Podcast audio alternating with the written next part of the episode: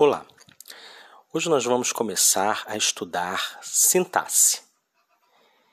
A sintaxe é o estudo em qualquer língua da constituição e da função dos sintagmas.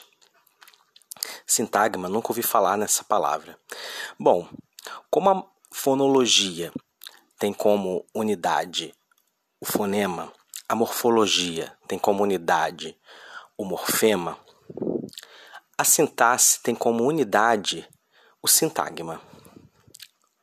Todas as línguas têm sintaxe e todas as línguas se empenham em estudar a constituição dos sintagmas e a função dos sintagmas dentro dessa língua.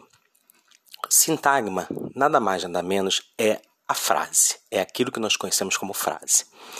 E o que é frase? Frase ou sintagma é qualquer enunciado que esteja dotado de um sentido completo e uma intenção comunicativa. Tá? Então, para isso, esse enunciado está preso a um contexto.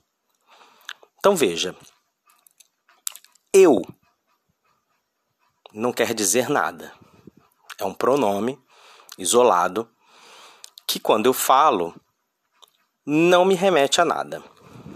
No entanto, se eu for uma resposta a alguma questão, ou seja, tiver um contexto, esse eu passa a ser considerado uma frase.